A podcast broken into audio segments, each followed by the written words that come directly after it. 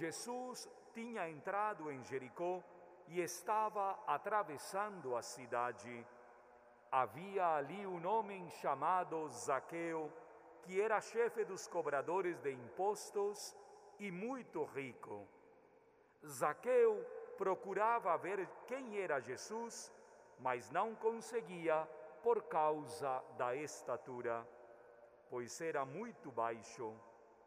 Então ele correu à frente e subiu numa figueira para ver Jesus, que devia passar por ali.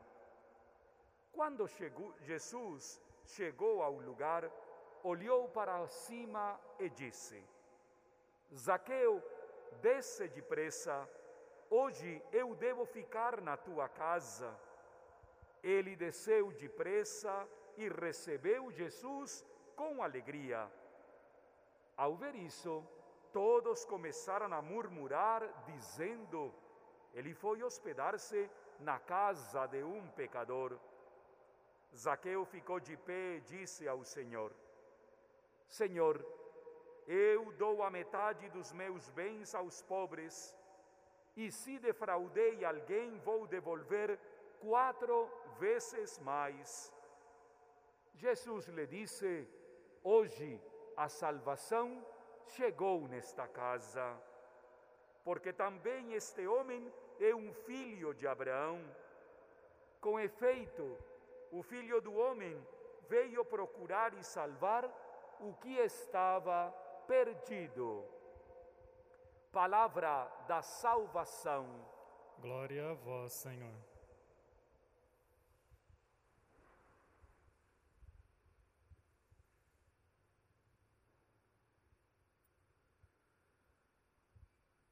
Aos mornos os vomitarei.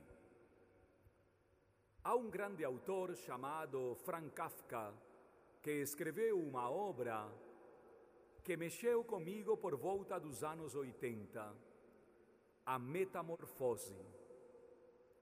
Kafka desenha uma forma muito particular para falar do vômito.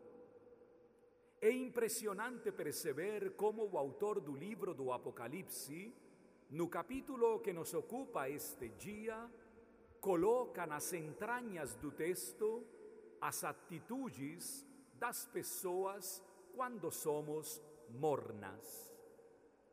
É muito gostoso tomar banho com água morna e é muito gostoso viver numa sociedade morna.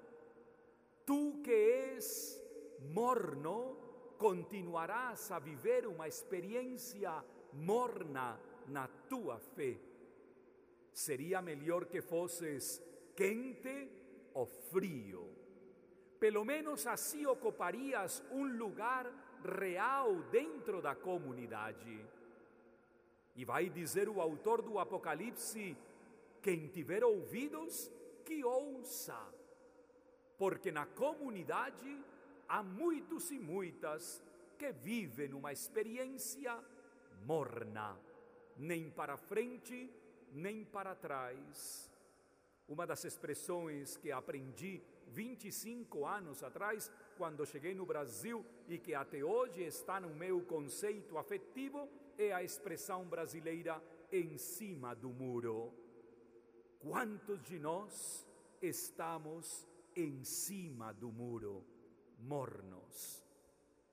Zaqueu era um daqueles mornos. Só que na vida de Zaqueu acontece algo privilegiado que acontece diariamente nesta catedral. Para Zaqueu aconteceu só uma única vez. Para Rafael e para todos os membros desta comunidade acontece diariamente. Jesus vem ao nosso encontro. Jesus não entrou uma única vez na minha casa. Jesus entra todos os dias na minha casa. E a pergunta é: como é que ainda tu és morno? Como é que ainda tu vives uma vida dupla? Como é que ainda a salvação não chegou na tua casa?